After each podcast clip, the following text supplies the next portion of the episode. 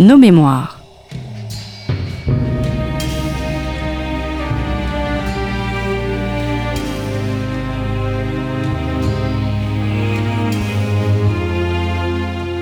On retrouve Marie-Gwen Carichon. Chers amis, bonjour à tous et bienvenue sur Storia Voce, la chaîne de podcast du magazine Histoire et Civilisation.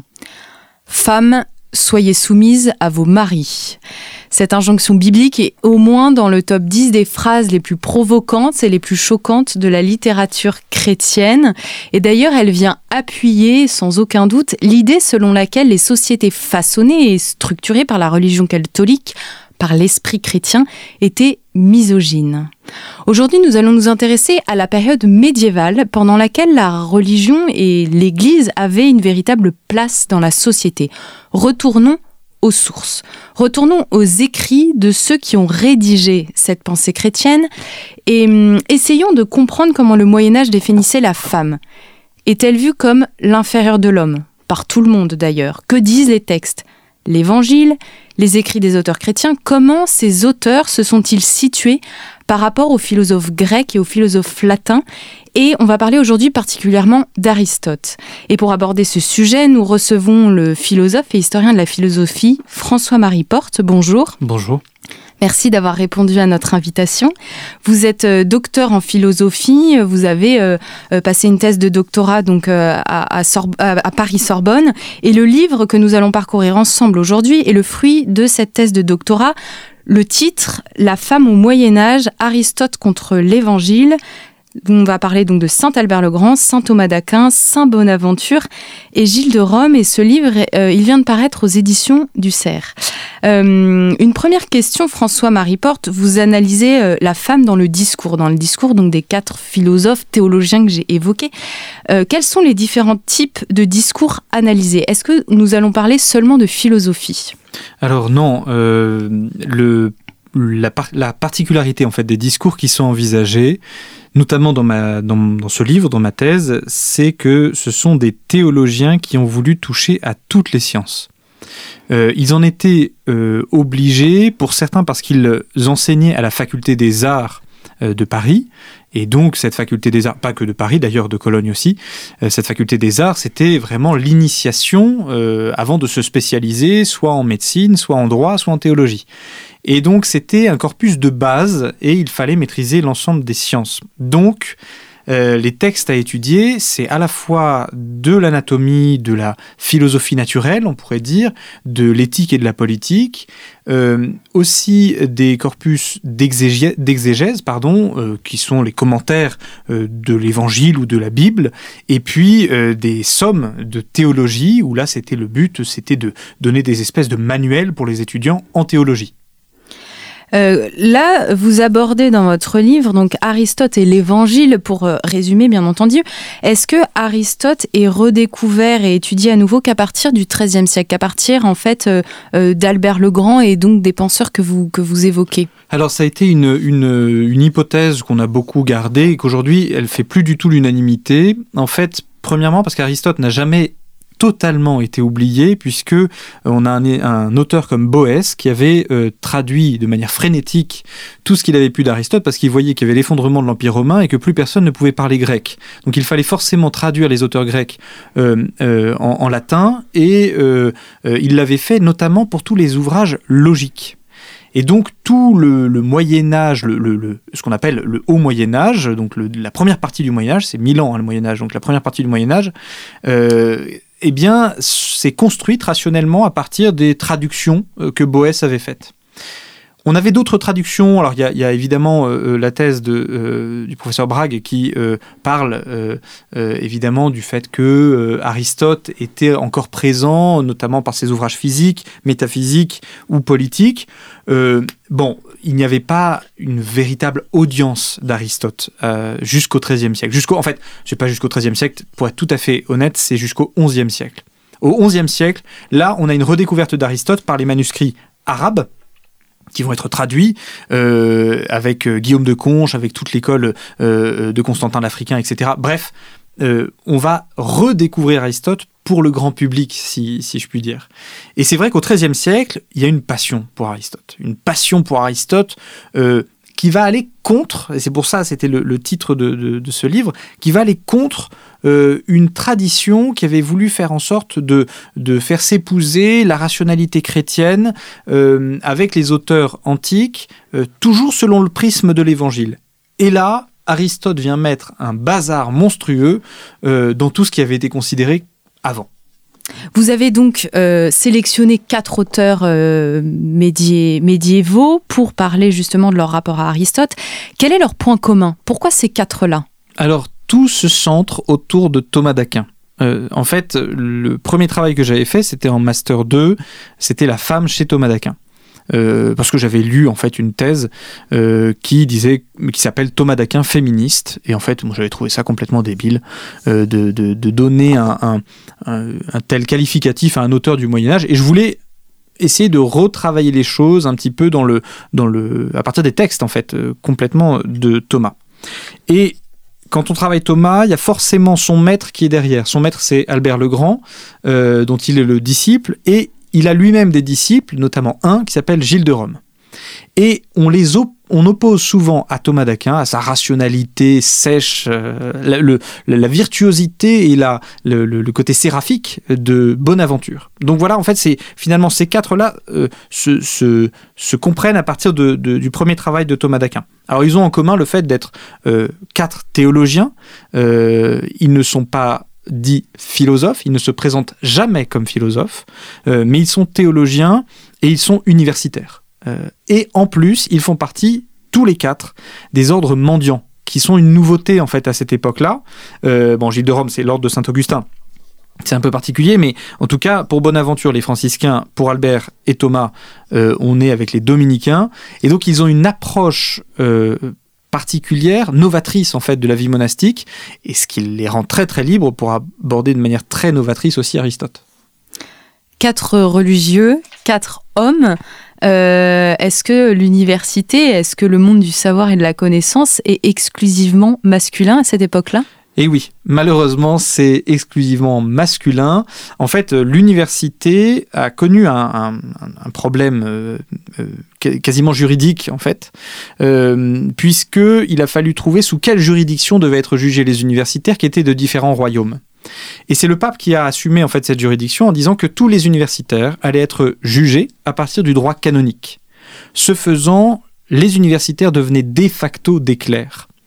Or, les clercs ne peuvent pas être des femmes. Donc les femmes ont été, par, euh, euh, par conséquence, évacuées de l'université, alors qu'avant, on avait des, des, des, grands noms de la pensée qui étaient, euh, qui étaient féminins. On avait, en médecine, par exemple, on avait ce qu'on appelle les mistresses, hein, qui étaient vraiment des, des femmes de haute enfin qui une, une, haute qualité scientifique. il y a eu une chasse aux sorcières à cette époque-là, de la part de l'université de médecine, pour interdire aux femmes de pratiquer la médecine. C'est-à-dire que euh, hors de l'université, il ne devait plus y avoir de savoir. Donc, hors masculin, il n'y avait plus de savoir. Et comment euh, ressemble, euh, à quoi ressemble l'université à cette époque-là? Comment ça fonctionne? Comment on peut devenir clair Alors, pour le pour l'université, il faut savoir que ça a été créé à partir des, des écoles cathédrales. qui s'étaient rassemblées en fait sous la juridiction d'un évêque et petit à petit, il y a eu une émancipation par rapport à ce pouvoir ecclésial, et les maîtres se sont rassemblés entre eux. Euh, l'université, euh, il y a deux stades dans l'université. Il y a premièrement la faculté des arts, l'université des arts, euh, qui étudie toutes les sciences de base avant de se spécialiser. Alors les sciences de base, on a l'arithmétique, on a la musique, on a plein de, plein de sciences différentes, et notamment un volet qui s'appelle la dialectique, qui va prendre de plus en plus de place parce que c'est là-dedans qu'on va rentrer Aristote. Hein. Euh, l'enseignement d'Aristote va se faire principalement selon le volet dialectique. Euh, la dialectique, euh, attention, c'est pas au sens marxiste du terme. La dialectique à l'époque, c'est l'art du débat. et donc on utilise des, textes de, de, différents auteurs, et de plus en plus, Aristote va prendre de plus en plus de place, et donc on va connaître Aristote, tous les universitaires vont connaître Aristote. Pour entrer en université, c'est assez simple, puisque en fait c'est ouvert à tous. Euh, il suffit simplement de pouvoir euh, euh, passer les différents, les différents diplômes au fur et à mesure, et après les différents grades, pardon, au fur et à mesure, parce qu'on ne parle pas encore de diplôme, et ensuite bah, devenir maître dans, sa, dans son domaine pour pouvoir se spécialiser. ça prend beaucoup de temps, et souvent, c'est pour ça que les, dominicains et les franciscains vont s'en sortir, comme ils vont être soutenus par des communautés religieuses, eh il va y avoir l'installation de certains maîtres en raison de leur appartenance euh, à leur communauté religieuse. À partir du moment où on avait euh, réussi dans la faculté des arts, on pouvait se spécialiser dans trois domaines euh, particuliers, le droit, la médecine et puis la théologie. Alors j'aime autant vous dire que la plupart des gens choisissaient la théologie. C'était la voie royale, la maîtresse de toutes les sciences. Euh, mais euh, on a des universités, notamment Montpellier, euh, qui se sont spécialisées en médecine et qui ont eu un, rayonnement énorme. On a Bologne qui s'est spécialisée dans le droit. voilà, Paris c'était la théologie et Paris était le, noyau universitaire. on en a encore un peu les vestiges quand on se balade dans le quartier latin, puisqu'on voit bien hein, que Sorbonne, bah, ça parle encore à certaines personnes d'un point de vue historique. c'était un rayonnement théologique. Voilà. Et les universitaires avaient une autorité euh, véritable dans leur domaine. Et on faisait appel à eux pour, euh, pour conseiller. Gilles de Rome, par exemple, a été un conseiller euh, du pape dans sa querelle par rapport à Philippe le Bel. Thomas d'Aquin et, Bonaventure étaient invités à la table du roi Louis IX, voilà, par, par égard, en fait, à leur qualité de maître. Albert le Grand, alors lui, c'est un peu particulier, puisque Albert le Grand qu'on appelait le grand de son époque. Hein. donc c'est-à-dire que alors qu'il mesurait vraisemblablement 1m50, 1m40, donc euh, c'était un grand savoir. Euh, lui, il était en plus évêque, euh, donc il devenait un personnage très important. Universitaire, c'est vraiment une catégorie sociale très haute à cette époque-là. Vous insistez euh, dans votre ouvrage sur l'importance de la renaissance. D'ailleurs, vous utilisez le terme renaissance et non pas découverte du droit romain.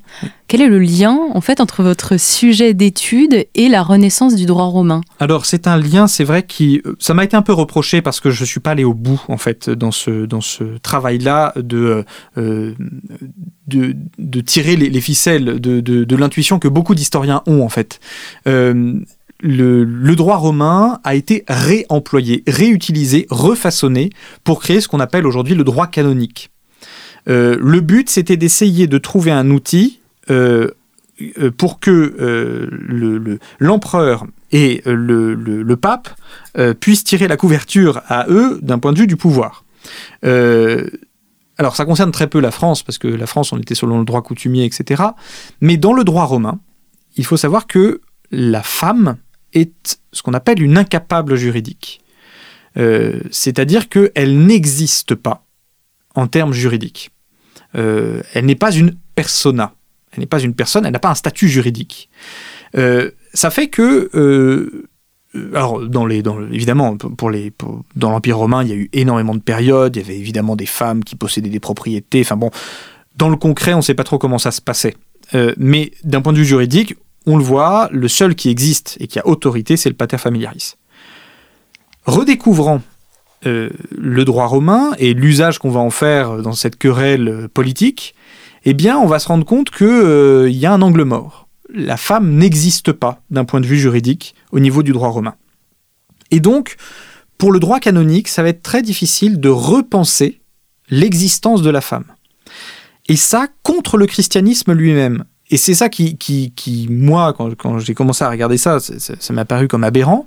On a des personnes euh, comme euh, euh, Lucie, Cécile, Anastasie, etc., que tous les, les, chrétiens peuvent connaître, qui se sont affirmés contre le pater familiaris en voulant refuser un mariage, par exemple, et donc qui ont brisé en fait le, pouvoir euh, du pater familiaris, qui était une institution romaine, une institution légale romaine, en raison du christianisme.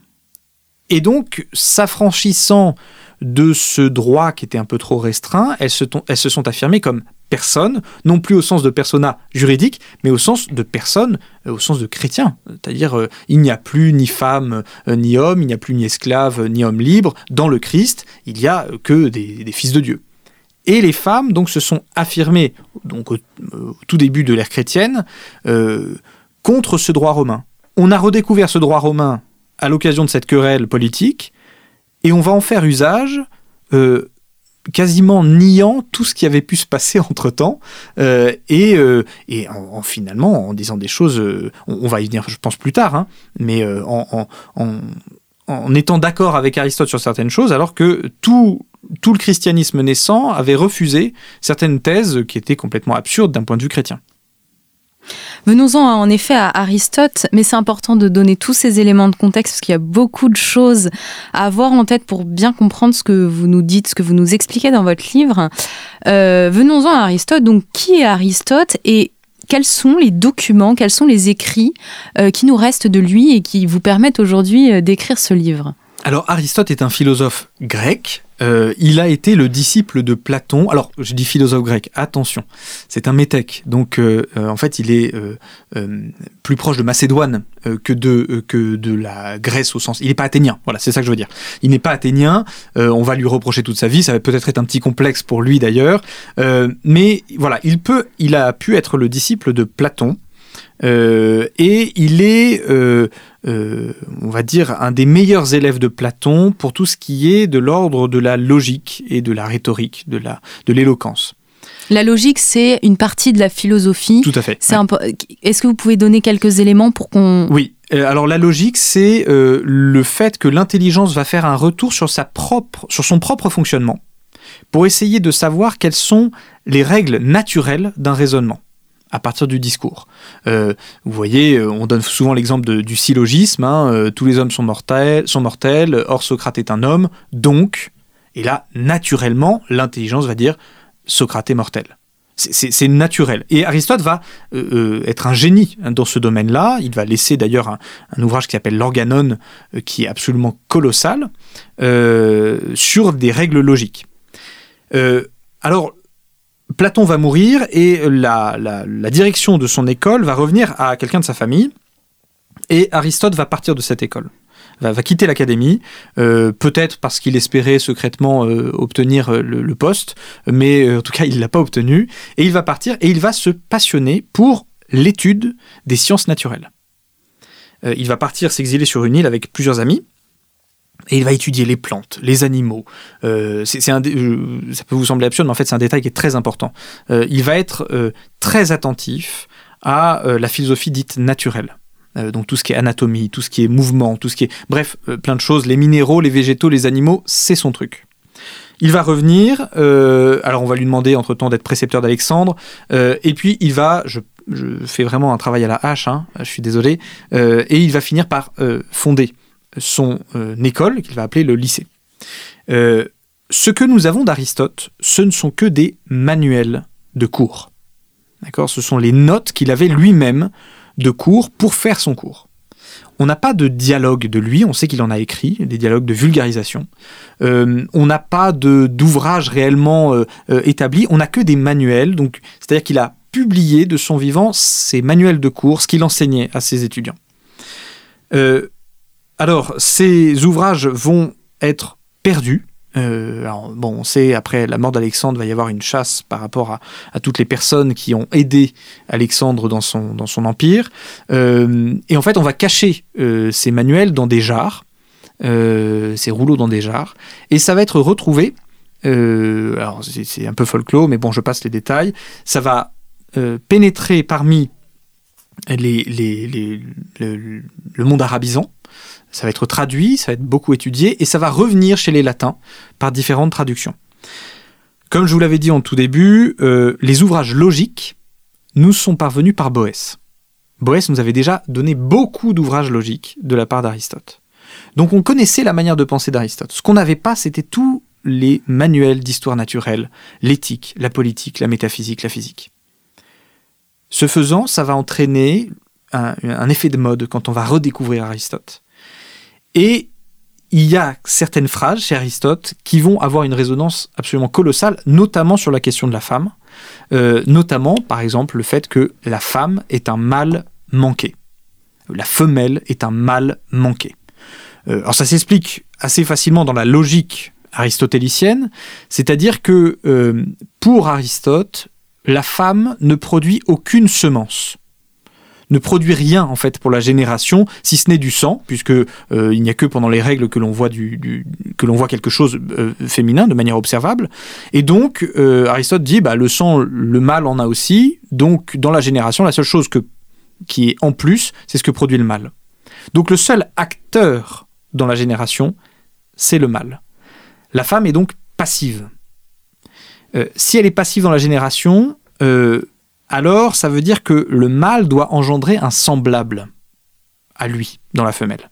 Parce que l'agent produit toujours un semblable. Le feu chauffe, euh, il produit de la chaleur qui lui est semblable. Il ne peut pas chauffer plus que ce qu'il chauffe lui-même, que, que, ce qu'il est lui-même. Eh bien, l'homme, c'est pareil. Pour Aristote, il doit engendrer quelque chose de semblable. Or, ce qui est semblable à l'homme, c'est un homme. Si il y a une femme qui arrive, c'est qu'il y a eu un problème. Il y a eu un manquement. Il y a eu un raté. Euh, c'est pour ça que même Aristote va dire euh, la femme, c'est le premier chemin vers le monstre. Donc euh, quand on entend des phrases comme ça, on se dit mais qu'est-ce que c'est que ce, qu'est-ce que c'est que ce malade? Enfin voilà, c'est pas possible. mais c'est des phrases comme ça. une autre phrase aussi, la femme est incapable de discernement, incapable d'autorité. Voilà, on va trouver ça dans, la politique d'Aristote. Alors pareil, ça à nouveau, dans l'ère chrétienne, normalement c'est inaudible. Mais comme Aristote va être le, il va y avoir un effet de mode sur Aristote et ça va être un, outil extraordinaire en théologie. Hein, il faut, faut pas le, faut pas nier. Euh, eh bien, euh, on va essayer de tout prendre d'Aristote, même ses erreurs. Et ça, euh, ça va aller contre une tradition. ceux qui vont le plus réagir, et on le voit notamment à partir de Gilles de Rome, ce sont les médecins parce que les médecins, euh, euh, entre Aristote euh, et puis le, XIIIe siècle, il s'en est passé des choses au niveau médical. On a quand même découvert des choses, et notamment, on a vraiment l'hypothèse, qui se confirme de plus en plus, du fait que la femme apporte une semence, et donc est aussi active dans la génération. Et ça, c'est Galien qui va en parler, hein, le, le, médecin Galien romain. et tout l'enjeu, ça va être que les théologiens vont dire aux médecins, vous vous trompez. Pourquoi? Parce que Aristote a dit. Ça, vous voyez, c'est euh, quand vous êtes historien de la philosophie médiévale, le Aristote a dit, euh, qui est argument d'autorité, euh, vous le retrouvez partout. Et c'est un argument qui est très fort pour les théologiens, alors que les médecins se rendent bien compte qu'il y a des bêtises de partout. Les trois points que vous avez abordés au sujet de la conception qu'Aristote a de la femme, c'est les points qui vont être euh, analysés, décortiqués en fait par les auteurs euh, dont vous nous parlez, donc Saint Albert le Grand, Saint Thomas d'Aquin, Saint Bonaventure et Gilles de Rome, et chacun va apporter une nuance, une contradiction euh, aux trois, aux trois grandes thèses, aux mm. trois grandes phrases d'Aristote. Oui, on se retrouve un petit peu embêté. alors, je vais dire la thèse médicale. Euh, il faut savoir une chose, c'est que les, moines de cette époque-là n'ont absolument pas peur euh, du corps humain et euh, aiment bien l'étudier. Et d'ailleurs, il y a une vraie, quand on vous lit, alors moi j'ai vraiment découvert, c'est qu'il y a vraiment une analyse de la sexualité, de la génération, ils, vont vraiment à fond dans le sujet et ils font des liens très forts avec la philosophie, la théologie, euh, vraiment les, matières communiques. Tout à fait. Et euh, même il y, a des, il y a des histoires qu'on raconte, par exemple pour Albert le Grand, euh, il posait des questions en permanence à des femmes pour savoir comment ça se passait. Au niveau de leur anatomie, de leur sexualité et tout ça. Il mettait mal à l'aise tout le monde. Et donc, il a arrêté de le, demander à des femmes qui étaient de la haute société. et il allait voir des prostituées en fait, pour leur demander. Donc, on voyait arriver le petit moine euh, qui allait demander, voilà, des prostituées. C'est pour ça que vous avez des, des, choses étonnantes. Euh, hein, les, moyens contraceptifs, les plantes euh, abortives, le, à partir de quel moment les règles peuvent se déclencher. Est-ce que une femme toute jeune peut, peut tomber enceinte, etc. Bref, des questions. que, que, Albert Legrand va pouvoir se poser. Gilles de Rome, c'est pareil. il est moins connaisseur au niveau anatomique et moins intéressé par ça. Thomas d'Aquin euh, encore moins, et puis Bonaventure ne rentre pas trop là-dedans, même si il connaît certaines choses, et, euh, bon voilà, on, le verra un petit peu plus tard. la seule chose, c'est que euh, tout le christianisme va contre Aristote. alors, on va le prendre d'abord d'un point de vue de la thèse politique. La, femme n'est pas capable de discernement ou n'est pas capable de gouverner. Il y a un problème, c'est que le christianisme se fonde sur une réponse, la réponse de Marie. Euh, à un ange. qui vient lui dire voilà le, texte exact je ne l'ai pas vraiment mais l'Esprit Saint te prendra sous son, sous son ombre et puis tu, tu enfanteras du Fils de Dieu. Marie doit répondre. Et elle doit répondre librement. Sinon, c'est un Dieu qui va agir sous la contrainte. Et ça ne peut pas être une proposition euh, euh, contraignante, puisque c'est un acte libre qui doit racheter l'homme. Alors, les théologiens voient bien qu'il faut bien que la femme ait un petit discernement. Et pourtant, ils vont dire successivement, chacun, la femme, elle ne peut pas gouverner. Elle n'est pas capable de discerner. Ou plutôt, si elle est capable de discerner, alors euh, par exemple, Albert le Grand, c'est euh, elle est à la fois capable de discerner, à la fois pas capable de discerner. Ça, c'est le propre d'Albert le Grand, c'est qu'il est capable de nous tenir des, choses contradictoires. Il laisse en l'état la, situation, ça lui pose aucun problème. Euh, c'est un peu débrouillez-vous après. Hein, je ne vais pas répondre.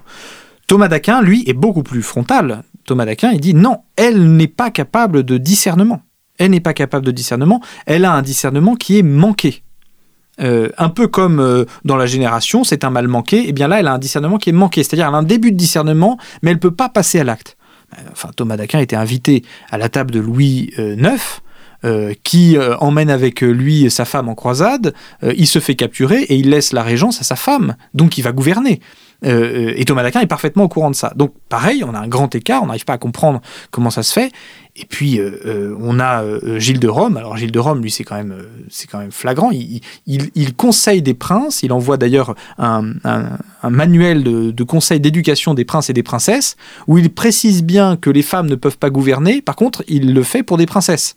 Ce qui, est quand même, on se dit, mais il y a une aberration. Le seul qui change un petit peu, c'est Bonaventure, parce que pour lui, il faut savoir que Bonaventure a tout de suite perçu quelque chose, c'est que Aristote est allé au sommet de ce qu'il pouvait au niveau naturel, au niveau de son intelligence. Mais l'homme et la femme, c'est de l'ordre d'un mystère, parce qu'ils sont à l'image de Dieu. Or, la nature ne peut pas donner ce qu'elle n'a pas reçu, en fait. Et donc, euh, euh, l'intelligence euh, rationnelle d'Aristote va essayer de décrire ce qu'il comprend, mais comme il n'a pas la révélation chrétienne, il ne peut pas comprendre ce qu'est l'homme et la femme. Donc pour Bonaventure, la femme peut évidemment gouverner.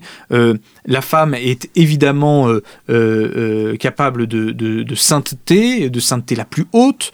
c'est, il fait notamment tout un, commentaire de Marie-Madeleine. Ils aiment beaucoup hein, les quatre Marie-Madeleine.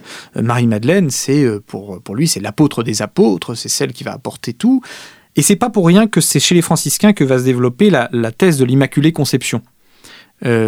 alors, ça à nouveau, c'est une espèce d'hypothèse. Et là, je rejoins donc la troisième phrase, qui était la première que je vous ai dite, à savoir la femme est un mal manqué.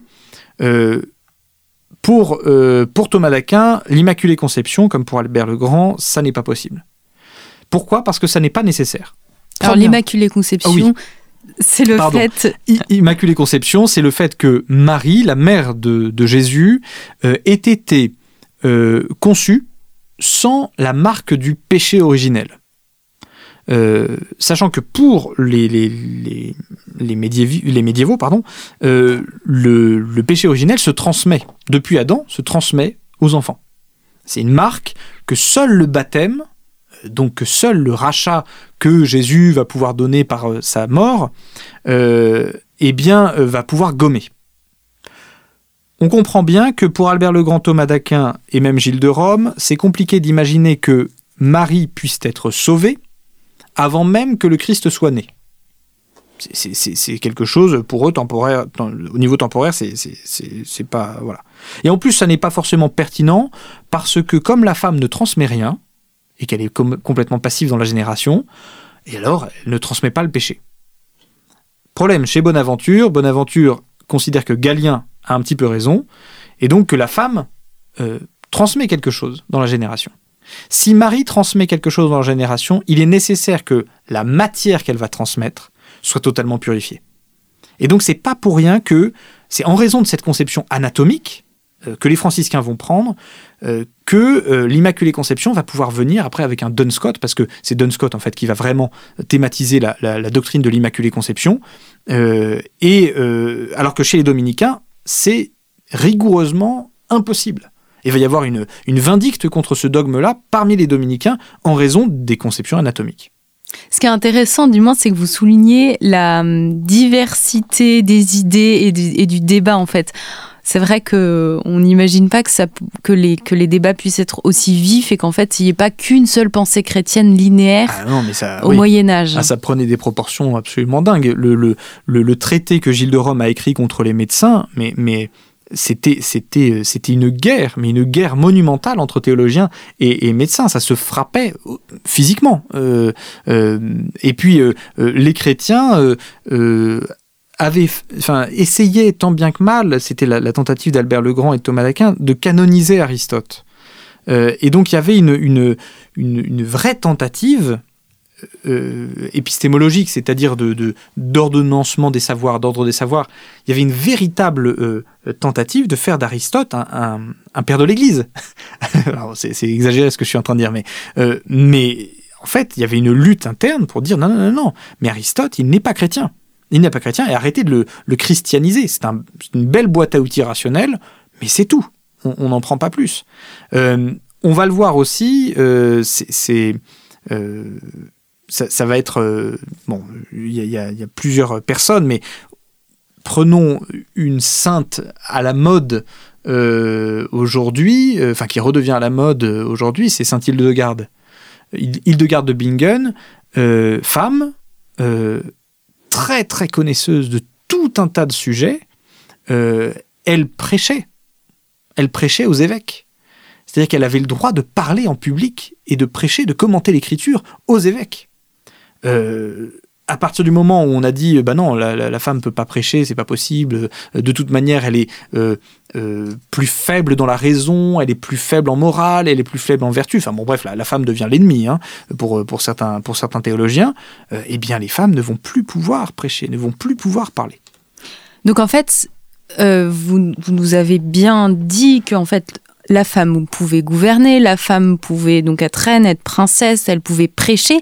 À partir du moment où toutes ces idées d'Aristote sont développées, euh, donc au début euh, comme toute pensée à l'université, et puis elle commence peut-être à, influencer toute la société, est-ce qu'on peut dire que le rôle de la femme dans la société, son statut et sa reconnaissance changent euh, à partir de ce, ce 13e siècle? Eh bien, je le crois. Je crois, alors c'est pas à partir du XIIIe siècle, je pense que dans le XIIIe siècle, il y a les sources du changement. Euh, par contre, ça va être consommé au moment de la Renaissance. Euh, euh, il va y avoir une résistance, j'en ai pas parlé, mais une résistance juridique aussi, hein, parce que le droit canonique va avoir du mal à s'imposer, notamment en France, puisque en France, Louis IX, notamment, résistait énormément parce qu'il préférait le droit coutumier. Euh, il y a une querelle qui est assez drôle euh, entre un bourgmestre et puis une, une, duchesse.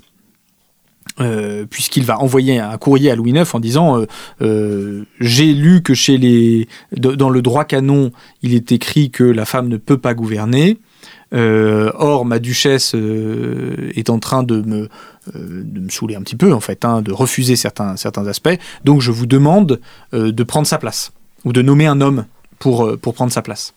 Et Saint Louis va répondre en disant euh, qu'il euh, a bien connaissance du droit romain, euh, mais il lui préfère le droit de France. Et donc, il va y avoir une résistance quand même au niveau juridique. Petit à petit, cette résistance va être balayée. Il faut savoir que l'Europe est très ouverte à cette époque-là.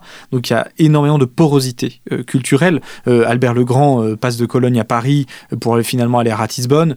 Thomas d'Aquin fait des voyages entre Italie et, la France. Bonaventure, c'est pareil. Bref, on, est vraiment sur une l'Europe très ouverte et en plus très ouverte en raison universitaire. Donc, il va y avoir une homogénéisation sur certaines thèses. Euh, sachant que, je vais être très honnête avec vous, la femme, ils en ont pas grand-chose à faire. Ce n'est pas une thématique euh, si euh, importante que cela. Ils sont en train d'essayer de se battre sur d'autres aspects qui concernent la Trinité, qui concernent le, des querelles théologiques qu'ils jugent plus profondes, plus fortes.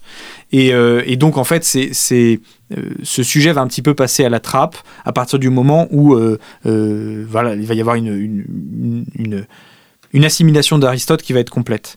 Au moment de la Renaissance, on voit bien euh, le, gouvernement des femmes va en fait baisser. petit à petit, ça va devenir des femmes d'influence. On n'a plus en fait de femmes réelles comme Aliénor d'Aquitaine qui va mettre la moitié de sa famille à la tête de l'Europe. Euh, on n'a plus des Hildegarde de Bingen qui étaient plus, plus, plus puissantes qu'un seigneur. Euh, on a des femmes d'influence, donc qui sont un peu plus dans l'ombre. On sait que c'est elles qui tirent les, ficelles, mais ce sera plus officiel. Pareil, les grandes scientifiques. Alors on a le, euh, on a évidemment Catherine de Pisan, voilà, qui est le nom qu'on brandit en permanence. en fait, ça va être très très exceptionnel, voilà. Ça, ne va pas être tout à fait le cas au niveau de la société euh, ambiante, c'est-à-dire que euh, le travail paysan, euh, ça, on est dans une égalité des tâches qui est totale. Les femmes travaillent. Ah oui. Ça complètement. Toutes. Oui, oui, toutes. le, parce qu'on ne peut pas faire autrement. Il faut bien, il faut bien que tout le monde travaille. le monde artisan, c'est pareil. L'artisanat, le, la bourgeoisie aussi, hein, c'est-à-dire le, fait de pouvoir faire de l'argent. C'est pas tout à fait les mêmes tâche, mais tout le monde travaille. Il y a dans la noblesse, où en fait on sent que ça devient euh, euh, une petite mode de, faire en sorte que la femme soit oisive, avec euh, conjointement l'amour courtois qui euh, se transforme légèrement. Euh, la femme n'est plus euh, une, femme forte à conquérir, mais devient une pureté inaccessible et passive. et, puis, et puis aussi, il va y avoir les mariages, on connaît, hein, tout ce qui est mariage arrangé, les, les, personnes qui sont sacrifiées pour le bien du royaume ou des royaumes, et ça, ça va être vraiment très présent. Donc, pour moi, c'est dans les prémices du XIIIe siècle. Il n'y a pas que Aristote hein, qui, qui, qui est lié à ça. Donc, comme j'ai parlé de, du droit romain, de l'influence universitaire, euh, euh, voilà, il y, a plusieurs contextes qui, agissent dessus. Mais je pense que c'est quand même une, gros, une grosse brique à l'édifice que Aristote va, va, va donner pour l'éviction de la femme. Vous dites en effet que la femme est vue alors quand on vous lit et quand on lit les auteurs euh, sous très inégale de l'homme, euh, voire carrément inférieure. Euh, et vous dites que, en effet, c'est le contraire de la pensée chrétienne. Mais dans mon introduction, euh, j'ai parlé d'une injonction biblique, je crois que c'est dans les dans, dans les Éphésiens, si, je me, si je me trompe pas. Femmes, soyez soumises à vos maris. On n'est pas quand même dans une apologie de l'égalité. C'est-à-dire que est-ce que l'évangile, est-ce que la Bible, elle ne fait pas juste euh, euh, que compléter ce que dit Aristote, elle le dit d'une autre manière, mais c'est vrai que c'est pas euh, c'est pas une phrase qui qui révèle l'idée d'une femme forte comme on a pu en discuter à l'instant. Oui, vous seriez très thomiste en disant ça, parce que c'est un peu la thèse de Thomas, c'est-à-dire que Aristote et l'évangile, finalement, ça doit dire la même chose. Euh, puisque Dieu ne peut pas se contredire. Donc, euh, donc finalement, euh, s'il dit la vérité, si l'intelligence parvient au vrai, ça veut dire que ça ne doit pas être contraire dans la Bible. alors, c'est pas tout à fait le, cas. notamment, on le voit chez Augustin, chez Pierre Lombard, chez, des gens comme ça. dans la Bible, il y a une phrase, alors Hugues de Saint-Victor l'a bien thématisée. par exemple, les, les théologiens de cette époque-là se demandent pourquoi la femme a été faite à partir d'une côte. Euh, Aussi, c'est, ça peut paraître quand même assez dégradant. Bah bien sûr, une côte, euh, voilà. Et en fait, ils disent, bah non, si Dieu avait voulu signifier que la femme était inférieure à l'homme, il l'aurait fait à partir des pieds. S'il avait voulu euh, considérer que la femme était supérieure, il l'aurait fait à partir de la tête. Le fait qu'il ait fait à partir du côté, ça veut dire que la femme est une compagne. Compagne au sens amitié du terme. Hein. et donc, c'est que la femme est au même niveau. L'homme et la femme doivent marcher ensemble au même niveau. Augustin va aller même plus loin, il va dire euh, il n'y avait pas de subordination aucune entre les hommes dans le, jardin d'Éden, dans, le paradis euh, initial. Et c'est le péché qui va introduire ça. Et il y a certains commentaires qui le laissent entendre. Vous voyez, par exemple, Adam. Euh, alors ça, quand on lit la Genèse, euh, les, théologiens aiment bien, parce qu'ils aiment bien refaire tout un tas de parallèles avec tout ce qui se passe, etc. Mais ils se rendent bien compte que, au tout début, Adam appelle la femme Isha. Euh, alors ils n'ont pas le terme hébreu, mais ils, disent voilà, Ish c'est l'homme, Isha c'est ce qui vient de l'homme. Donc en fait, Adam, dans un premier temps, il ne voit la femme que comme un être semblable à lui. Ça, vient de moi.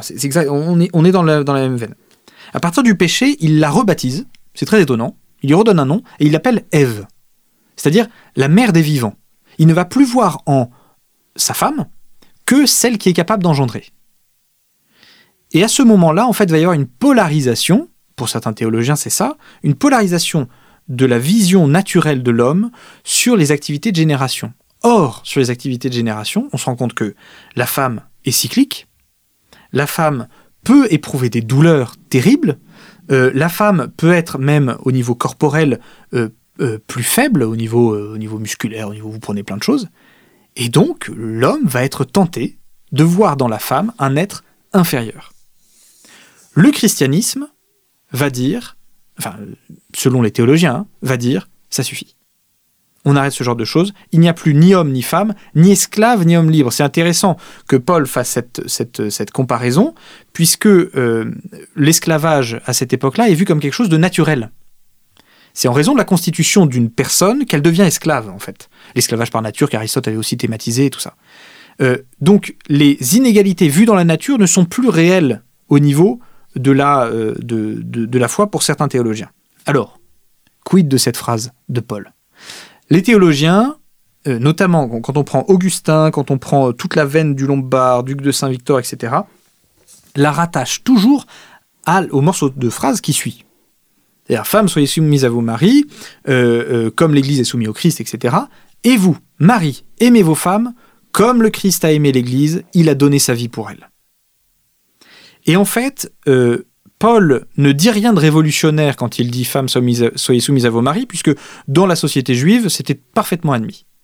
En revanche, la deuxième phrase, ça, elle met le bazar. C'est-à-dire que l'homme doit aimer l'Église, euh, doit aimer pardon, sa femme comme le Christ a aimé l'Église, donc il ne peut pas en prendre plusieurs. Il doit donner sa vie pour elle, ça veut dire que il doit faire passer sa femme avant sa propre vie. Ce qui est quand même euh, une, une, polarisation, la femme devient la polarité. Et en fait, c'est à partir de cette phrase-là que l'amour courtois, va se développer. La femme va être assimilée, en fait, à Dieu. C'est-à-dire, je suis capable de me sacrifier moi-même pour la femme. Pour gagner la femme, il faut que je gagne en vertu, il faut que je sois saint, etc. Et c'est pour ça que vous avez tout le bas Moyen Âge qui va se développer autour de la chevalerie, c'est-à-dire le fait de donner sa vie pour son roi, sa dame, son Dieu. Et ça, c'est typiquement chrétien. C'est pas une pensée grecque du tout, c'est pas une pensée romaine. Et donc c'est pour ça que quand on vient puiser sa source chez les Romains et chez les Grecs, il va y avoir une espèce de crise. Et une crise de mœurs, en fait, on ne se rend pas compte, mais les, les universitaires étaient des ovnis. Quand ils disaient ce genre de choses, euh, les, gens ne les comprenaient pas. C'est-à-dire quand il disait la femme est inférieure à l'homme, euh, la femme est un, est un être morbide, est un être qui, euh, qui est, on, le voit chez Abélard par exemple, Abélard et Louise, et Louise se met à sortir des trucs sur la femme. Bon, il faut savoir que l'histoire d'Abélard et Louise, à cause d'Héloïse, Abélard se fait castrer, donc résultat, il en est, il en est, enfin, elle en est complètement malade, et ils finissent tous les deux dans un couvent. donc elle s'en veut énormément, et elle attribue ça au sexe, à son sexe, c'est-à-dire au fait qu'elle elle est une femme. Et Abélard n'a de cesse de lui dire Mais non, arrête de dire ça, parce que la femme, quand on regarde dans la Bible, tous les exemples féminins, ce sont des femmes fortes, ce sont des femmes qui décident. Euh, on a, euh, je ne sais plus quel, quel, juge dans la Bible, euh, vous savez, qui est, une, qui est une femme, alors je ne sais plus si c'est Ruth ou si c'est autre chose, qui, en fait, enfonce un, pieu de tente dans la tête d'un général de l'armée adverse. Bon, bah ça, c'est, pour, pour un chrétien, c'est ça la femme. Pareil, on a Marie-Madeleine, ça c'est Bonaventure qui dit ça, qui est étonné de Marie-Madeleine qui demande au jardinier qui se trouve être Jésus, mais elle ne le reconnaît pas, euh, où se trouve le corps de Jésus, qu'elle le récupère. Elle veut, elle veut porter un cadavre. Pour, Bonaventure, c'est dire, mais regardez l'exemple de femme qu'on a en face de nous. Une femme qui est capable de dire, allez, moi je retrousse les manches, je vais porter un cadavre et je vais l'ensevelir moi-même. Ça, c'est la pensée chrétienne. Et elle va muter, elle va complètement changer. Et, c'est étonnant parce que beaucoup de personnes me disent voilà l'Église est misogyne etc. Alors peut-être qu'aujourd'hui ça oui ça j'en sais rien. Mais en tout cas euh, quand on regarde au, Moyen Âge où même la, chrétienté de manière générale qui s'étend sur 1200 ans à peu près. Hein, en fait, on se rend compte que, mais attendez, c'est pour les femmes, elles s'en sortaient plutôt pas mal par rapport à, un 19e siècle qui était complètement avilissant, par rapport à, une la Révolution française qui a eu un, recul complet par rapport à la condition de la femme, euh, la chrétienté, ça se passait à peu près bien, hein. euh, et, dans tous les milieux. Euh, pareil, je, terminerai par ça par, par rapport au discernement. le christianisme, c'est les seuls, c'est les seuls après les Grecs, les Romains et même les Juifs qui disaient ce qui fonde le mariage, c'est le consentement mutuel. Il faut que les deux expriment un consentement libre. C'était reconnaître à la femme une capacité de discernement. C'est-à-dire que l'Église annulait des mariages quand elle se rendait compte que c'était les parents qui avaient mis la pression sur les enfants, et sur la femme en particulier. Pour ça, souvent, que quand on parle de mariage arrangé, on voit des évêques qui ont fait la chasse au mariage arrangé dans la noblesse, et, des nobles qui disaient non, non, mais si, si, c'était un mariage d'amour, euh, bien sûr, elle avait 7 ans, il n'y avait pas de problème, elle, aimait vachement son, son mari. L'Église à cette époque-là n'était pas du tout euh, dans cette veine de minimisation de la femme. Une dernière question, François-Marie Porte. Vous dites que la femme n'est pas considérée comme inférieure à l'homme, mais est-elle véritablement vue comme l'égale de l'homme? Et alors d'où vient ce cliché sur le Moyen Âge qui est euh, de penser que la femme était considérée comme inférieure à l'homme?